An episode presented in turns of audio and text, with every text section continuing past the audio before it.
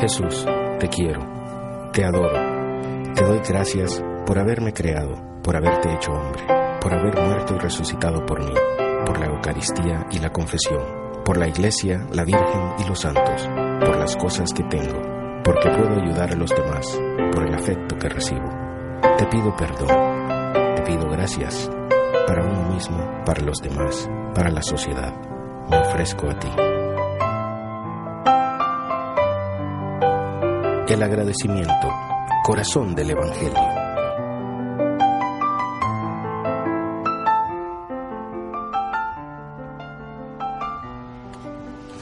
Hola amigos, de nuevo estamos aquí eh, para continuar con el tema que empezamos en el capítulo pasado.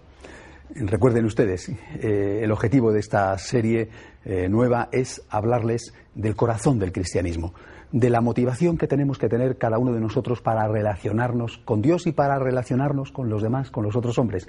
Me refiero al agradecimiento, al agradecimiento además como motor de la vocación, de la vocación a ser cristiano, de la vocación a ser un laico cristiano y también de la vocación de la llamada a ser un sacerdote, un religioso o una religiosa. La semana pasada, eh, confío en que ustedes lo recuerden, sobre todo aquellos, lógicamente, que vieron el programa, la semana pasada les dije, mm, en, un breve resumen, que eh, mucho antes de que viniera Cristo ya existían religiones, que eh, en esas religiones, entendida la religión como un puente que une la orilla de Dios con la orilla del hombre, como un puente que pone en comunicación a Dios con el hombre, en ese puente, en esas religiones, existían sobre todo, sobre todo, no exclusivamente, pero sobre todo, dos ingredientes. El ingrediente temor y el ingrediente interés, el elemento miedo y el elemento del interés. El hombre ha querido siempre tener seguro lo que hay más allá, por ejemplo, de la vida, en la vida eterna, en el después de la muerte. Y el hombre ha sido consciente en cualquier momento de su historia de que eh, para eso tenía que tener una relación con Dios y cumplir las condiciones que Dios le ponía. Esas condiciones eran eh, condiciones de culto, condiciones de liturgia o condiciones de comportamiento moral. Y por eso mm, la religión ha ofrecido una respuesta que garantizaba o que le daba al menos una seguridad al hombre de que cuando muriera iba a tener acceso a ese cielo, llamémosle así, prometido. Pues bien, eso que existía antes del cristianismo, con Cristo se ve modificado, no porque eso se vea suprimido, dado que son sentimientos legítimos, a quien se le puede reprochar que no quiera pasar la vida en el infierno, pero sí que se ve modificado y se ve superado por otro sentimiento, por otra motivación, que es la de la gratitud. Les decía a ustedes la semana pasada que Cristo nuestro Señor es un seductor, es un don Juan, Cristo es un don Juan que viene a conquistar el alma, pero no para abandonarla, sino para casarse con ella, para llevarla a la plenitud de la felicidad. Cristo viene a enamorarte, viene a enamorarme. Cristo viene a conquistar mi corazón. Cristo viene a conseguir que el hombre se relacione con Dios no por miedo, sino que en el corazón del hombre brote la palabra amor. Señor, te quiero. Aunque no hubiera cielo, yo te amara, aunque no hubiera infierno, yo te temiera. Señor, yo te quiero. Pues bien, ese corazón del cristianismo, que es el agradecimiento, que estuvo presente en el Señor, en los primeros cristianos, evidentemente, durante toda la época de las persecuciones, y que después ha estado presente en los dos mil años de historia de la Iglesia, realmente en los santos, tanto los que han sido canonizados como la gran multitud de santos anónimos, ese sentimiento, esa motivación de la gratitud, creo yo que eh, en muchos, en muchísimos, ha desaparecido o apenas existe. La gran mayoría de los que incluso practican, de los que de vez en cuando van a misa o de los que van eh, eh, eh, a los lugares de devoción tradicionales, en peregrinaciones, en fin, la gran mayoría, sinceramente, lo que busca es ganarse el cielo, huir del infierno o conseguir que Dios le sea propicio en los momentos más o menos difíciles de la vida, la enfermedad, el trabajo, en fin, los problemas que todos tenemos, la convivencia y todo lo demás es necesario, como ha pedido el Concilio Vaticano II, volver a los orígenes, volver a las raíces, volver a las fuentes. Y en la fuente, en el origen, en la raíz, en aquello que Cristo quiso, que nos hace distintos de las demás religiones, que nos hace específicamente cristianos, ahí está la virtud del agradecimiento. Pues bien, eh, de eso se va a tratar en esta serie, de eso ya hablé la semana pasada y es de lo que quiero seguir hablando hoy. Por además, por otro motivo, miren ustedes, como sacerdote, una de las cosas más difíciles con que eh, me tengo que enfrentar, y pienso que a los demás sacerdotes les sucede lo mismo, es precisamente el dar respuesta a una pregunta fundamental. Si yo afirmo, Dios te quiere, esa es la gran afirmación que Jesucristo nos revela, Dios te quiere, Dios te ama, Dios es amor, Dios es amor. Si yo afirmo esto, inmediatamente me encuentro con un problema. Me encuentro con un problema en mí mismo y desde luego me encuentro con un problema cuando lo afirmo delante de los demás, delante de los fieles, delante de los católicos. Y el problema es, en no pocas ocasiones, la realidad. ¿Cómo puedo decir Dios es amor a una persona que está enferma? ¿Cómo puedo decir Dios es amor a una persona que está eh, quizá viviendo en, en, un país donde no hay libertad, donde no hay justicia, donde unos pocos tienen todo y la mayoría no tiene nada? En un país donde a lo mejor no hay ni siquiera democracia, como por desgracia todavía sucede. ¿Cómo puedo afirmar que Dios es amor y es la base del agradecimiento, de la motivación del agradecimiento hacia ese Dios? ¿Cómo puedo afirmarlo cuando en muchas ocasiones la realidad parece desmentírmelo y parece decirme lo contrario? Por eso, eh, el objetivo de esta serie, en primer lugar, es invitarles a ustedes a la contemplación del amor de Dios. Pero a la contemplación del amor de Dios que no sea una mera contemplación de cosas materiales, porque ahí es donde con frecuencia naufragamos. A la contemplación del amor de Dios en aquellas cosas en que nunca nos van a fallar. Cristo dijo en una ocasión, dichoso aquel que no se sienta defraudado por mí, dichoso aquel que no se sienta desengañado de mí. Pues bien, nosotros tenemos que ser capaces de contemplar las verdaderas fuentes del amor de Dios para no sentirnos nunca desengañados ni defraudados por Dios, por Cristo. De eso es de lo que les voy a hablar a continuación, después de esta breve pausa que hacemos siempre durante el programa. Volvemos dentro de unos minutos, no se vayan ustedes, y seguimos hablándoles de la motivación que tenemos para amar a Dios con agradecimiento. Hasta ahora mismo.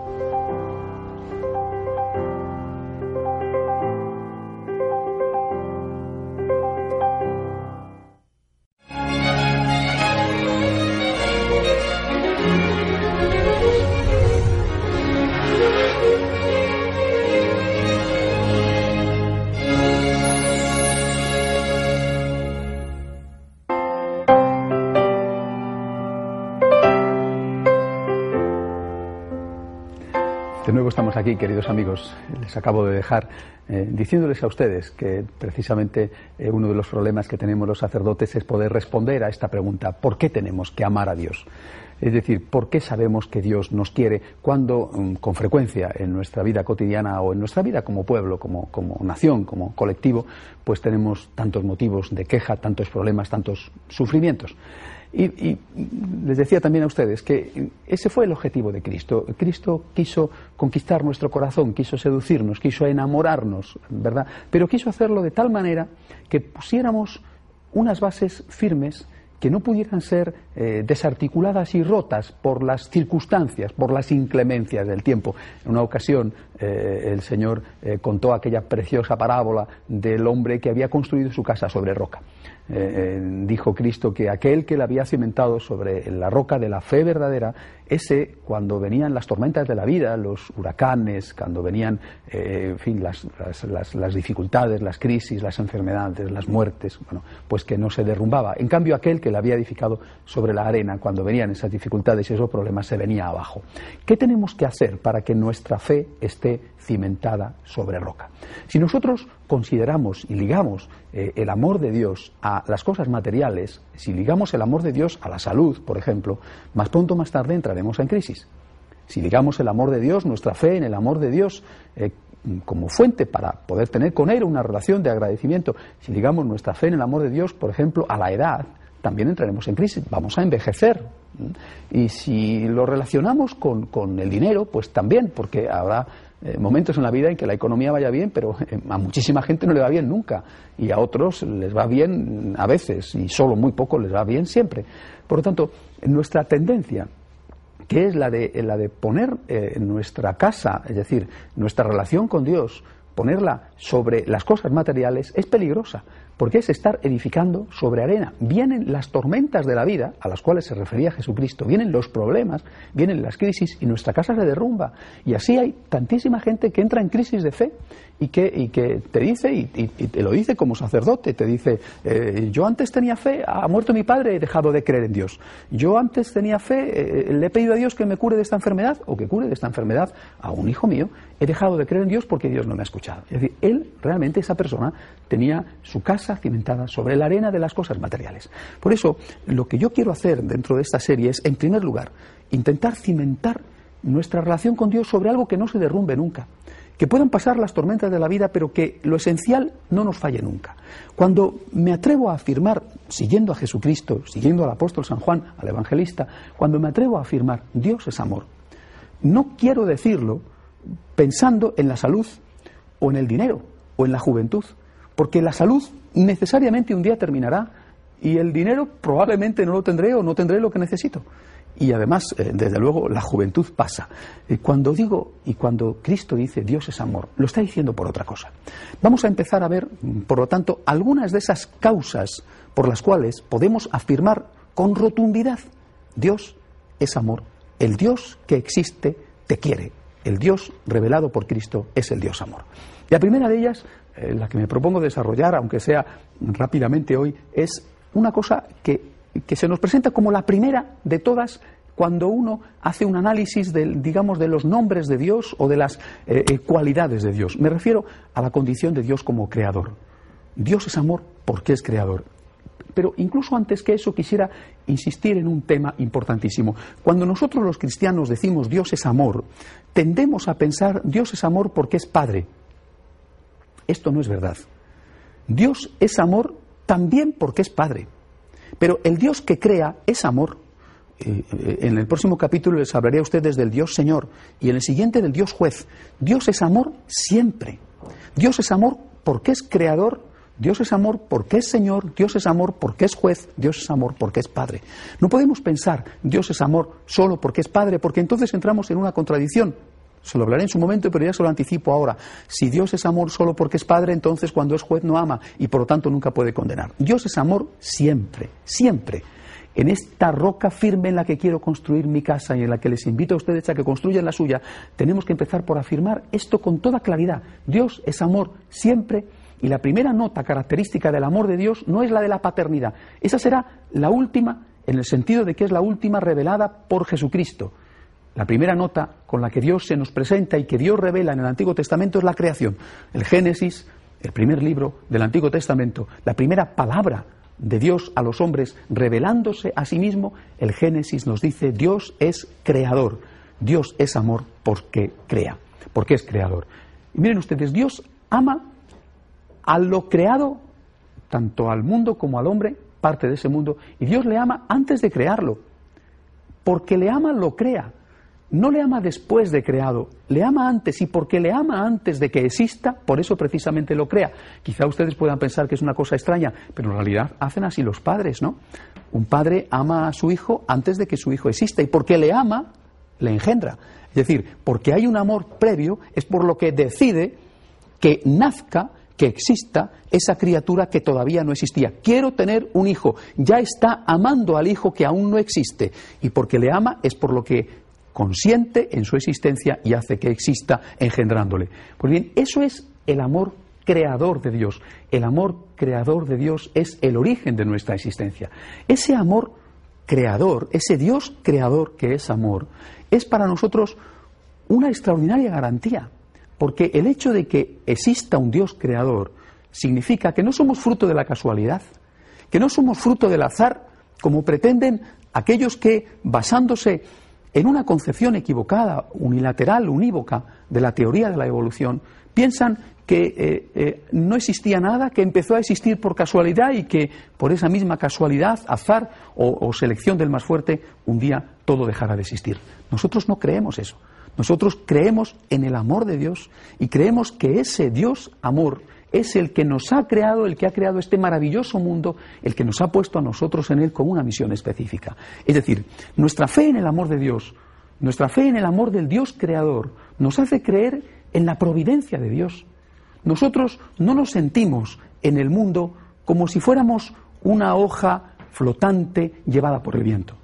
Nosotros sabemos que hay un Dios que nos cuida. Nosotros creemos en el amor del Dios creador y creemos en la providencia amorosa de ese Dios.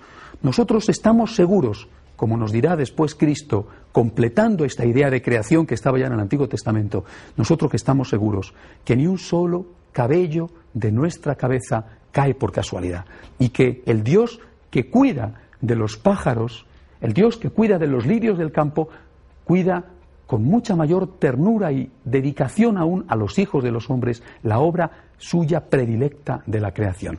Por eso, para un creyente en el amor de Dios manifestado como creación, para un creyente en el amor del Dios creador, la vida no es una ciega confianza en un absurdo que no sabes cómo puede resultar. La vida es un creer en que incluso lo negativo que te pasa, lo que no entiendes, puede tener algún sentido. Nosotros creemos en los renglones torcidos de Dios, pero que al final resulta una escritura derecha.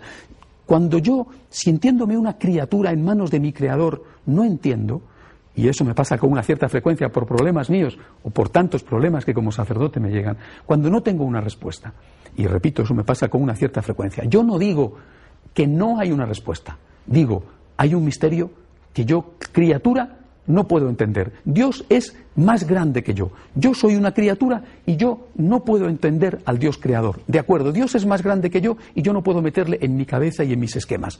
Pero sí te puedo asegurar que por mi experiencia en tantas ocasiones he visto y he comprobado que lo que parecía en un principio un mal resulta después un bien. Y que aquello que no tenía sentido después se ve con total claridad. Y si eso lo hemos experimentado, y creo que lo hemos experimentado todos, ¿por qué no darle al Dios creador el beneficio de la fe? Incluso diría el beneficio de la duda. ¿Por qué no darle el beneficio de la fe diciéndole, Señor, creo en tu divina providencia, que nunca se equivoca? No entiendo por qué ahora me permites sufrir de esta manera. No entiendo por qué ahora, Señor, permites sufrir a esta persona tan amada por mí. No entiendo por qué aparentemente no me escuchas, pero creo, Señor, en tu divina providencia y sé que tú eres mi creador, que yo soy tu criatura y que mis pasos están siendo encaminados por ti con tal de que yo haga siempre aquello que tú quieres. Este es el principio, digamos, de nuestra fe en el amor de Dios.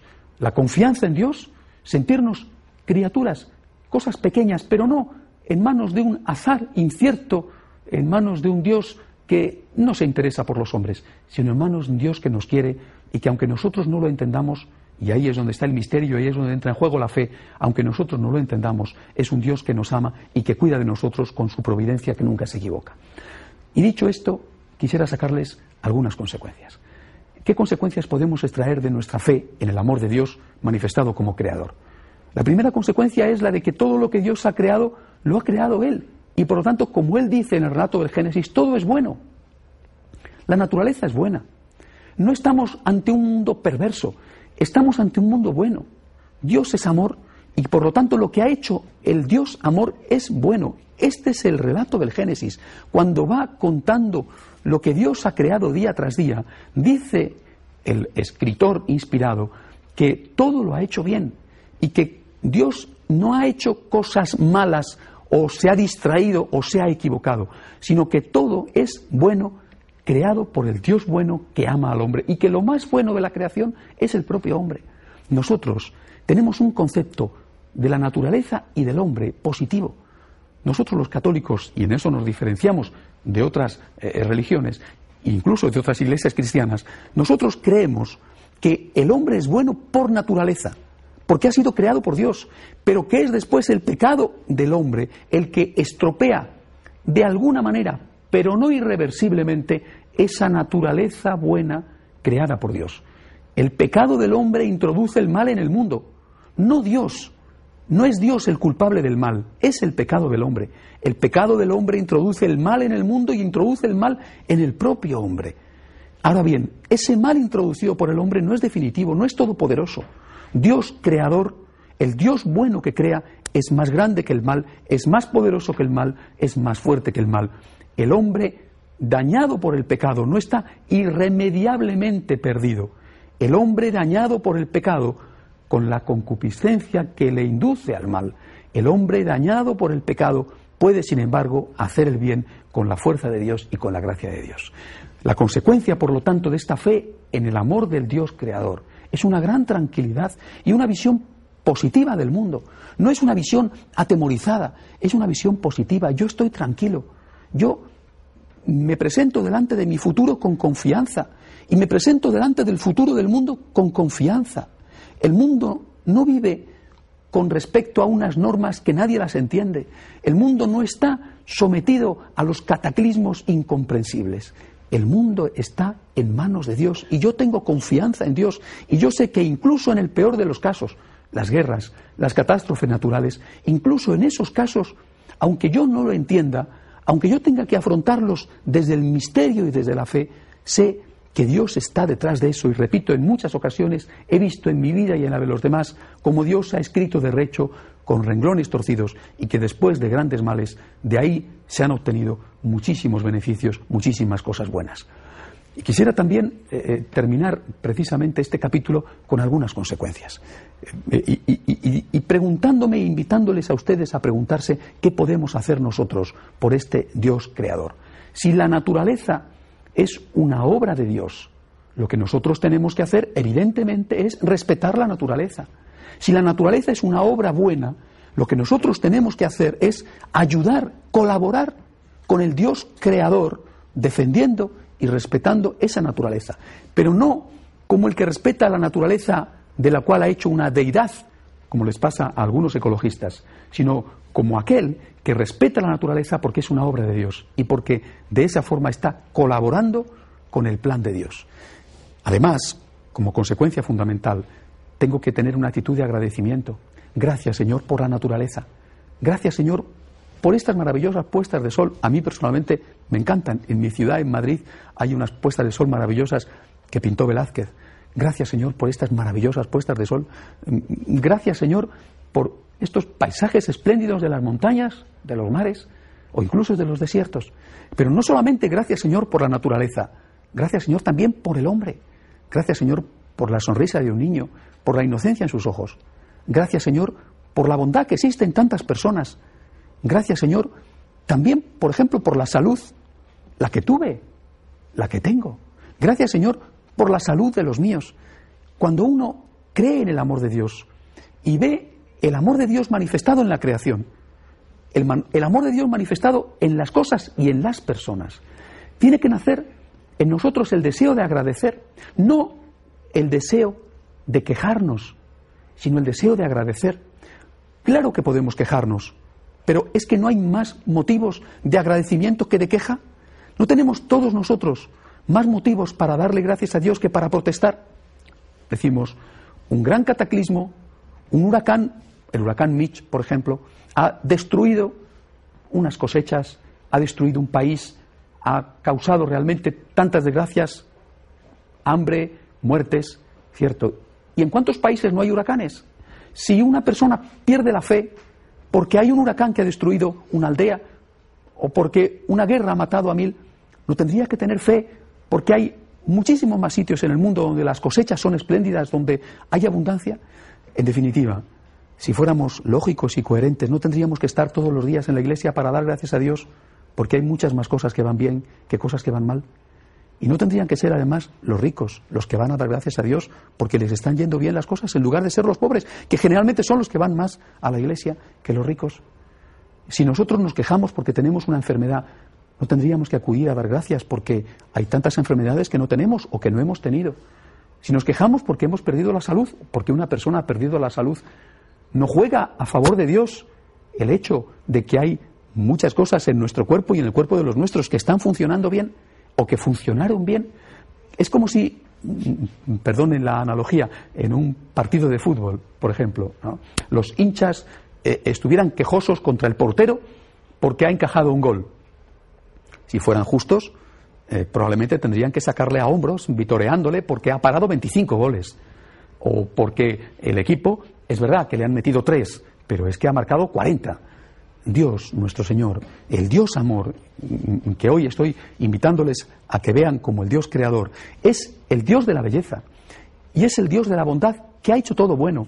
Y cuando misteriosamente permite que algo no funcione dentro de esta maravilla que es la creación o dentro de esta maravilla que es el cuerpo, ciertamente es inevitable que suframos y que nos hagamos preguntas. Repito, hay que aceptarlas desde el misterio y desde la fe, pero, pero sería justo que nos fijáramos a la vez en las cosas que están yendo bien, tanto en la naturaleza como en el cuerpo del hombre, como en el cuerpo de nuestros amigos o de nuestros seres queridos.